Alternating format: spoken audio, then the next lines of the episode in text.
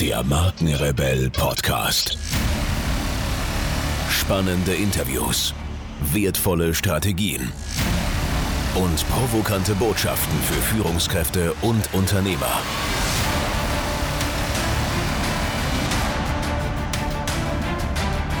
Stell dich den Herausforderungen der Digitalisierung und setze als Marke ein Zeichen.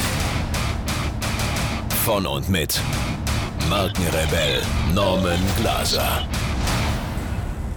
So entkommst du der digitalen Isolation. Beatme die Matrix mit deinen Werten. Vertraue dir selbst. Die Verantwortung jedes Einzelnen. Die Welt ist zusammengerückt. Das World Wide Web hat aus der Welt ein Dorf gemacht. Was früher weit weg war und außerhalb jeder Reichweite, erscheint uns heute wie nebenan.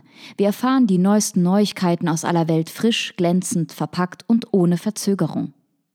War London früher nur ein feuchter Teenie-Traum, können wir heute per Webcam in Echtzeit miterleben, was gerade auf dem Trafalgar Square, am Piccadilly Circus und auf der London Bridge vor sich geht.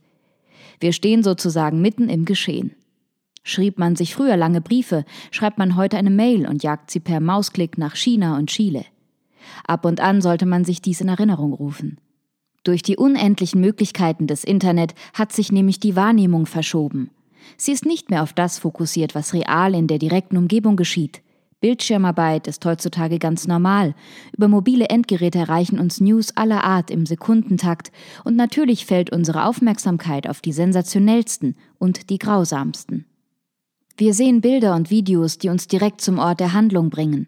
Und obwohl wir das Gefühl haben, alles geschehe in erreichbarer Nähe, richtet sich unser Interesse auf Sachverhalte, mit denen wir früher niemals etwas zu tun bekommen hätten und die uns auch heute eigentlich egal sein könnten, nehmen wir nicht an Social Media Threads teil, an denen massenhaft Menschen teilnehmen, die uns völlig unbekannt sind und die wir niemals kennenlernen werden. Wir füllen uns bis zur Fontanelle mit fremden Inhalt auf, statt uns um die direkte Umgebung zu kümmern. Das schlägt unnatürlich auf die Stimmung. Was sagt die Wissenschaft? Jerry Turkle, Professorin am Massachusetts Institute of Technology, der weltweit führenden Hochschule für technische und psychologische Studien, betreibt dort eine Zukunftswerkstätte für Robotik und Cyberspace, die sich mit Mensch-Technik-Beziehungen auseinandersetzt. Die Wissenschaftlerin, absolut das Gegenteil von einer Technikfeindin, konstatiert, dass uns das Internet sehr viel gebracht hat. Leider auch die Möglichkeit, nicht zu denken. Seit Mitte der 90er Jahre das Internet aufkam, widmet sich Jerry Turkle der Erforschung der zum Teil äußerst problematischen Beziehungen von Kindern mit dem Internet und wie sich der Konsum viraler Angebote auf die kindliche Psyche auswirkt. E-Mail und SMS, MySpace, Facebook und Twitter, Chatrooms und Computerspiele wie Second Life. Diese kleinen Dinger in unseren Taschen sind psychologisch so mächtig, dass sie nicht nur verändern, was wir tun, sondern auch, wer wir sind. Sie bestimmen, wie wir miteinander und mit uns selber umgehen. Wir gewöhnen uns daran, zusammen, allein zu sein. Menschen verlieren die Fähigkeit, allein und mit sich selbst zu sein. Bei sich zu sein.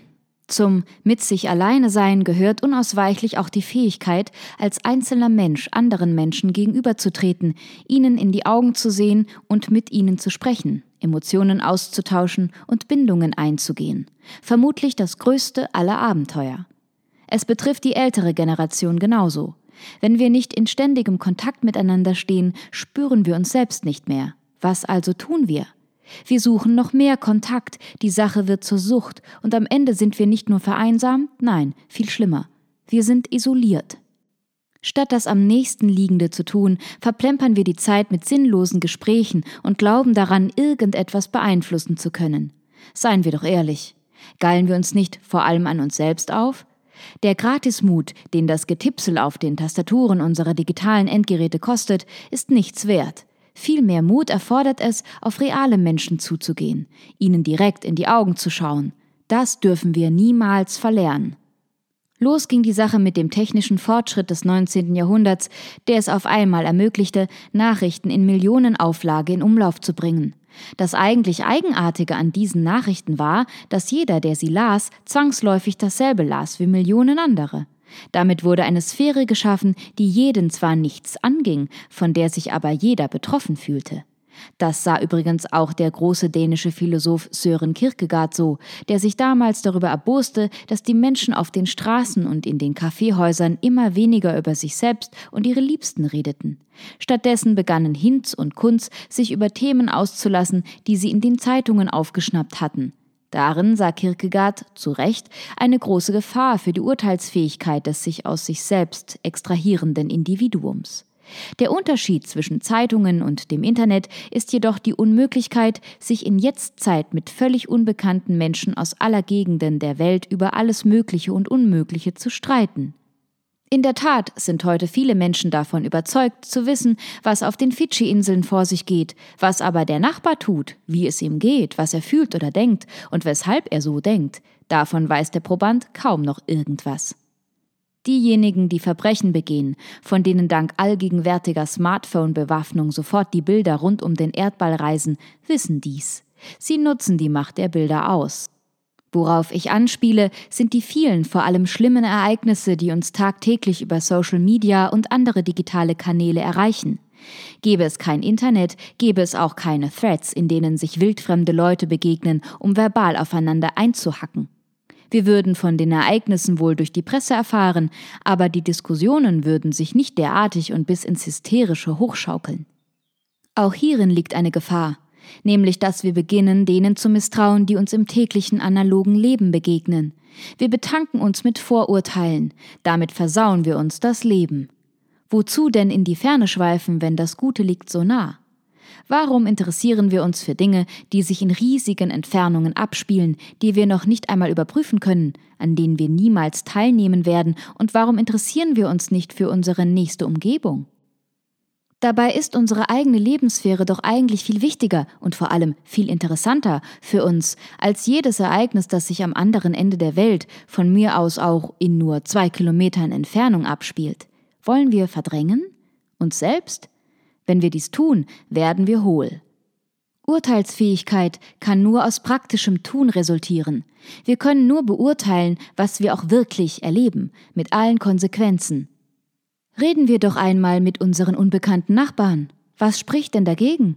Die dem Homo sapiens erlebbare Wirklichkeit ist schon immer analog gewesen, und so wird es auch immer bleiben.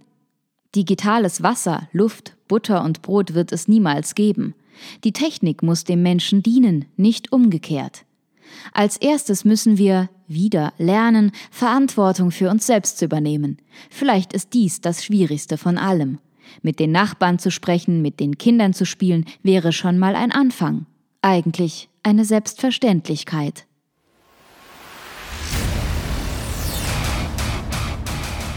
Hier noch eine wichtige Info für alle die unter euch, die sich mit dem normalen E-Mail-Newsletter nicht zufrieden geben können, die noch ein paar Deep Dives vertragen können und zusätzlich eine wertvolle Content-Lieferung auf ihr Smartphone für clever halten.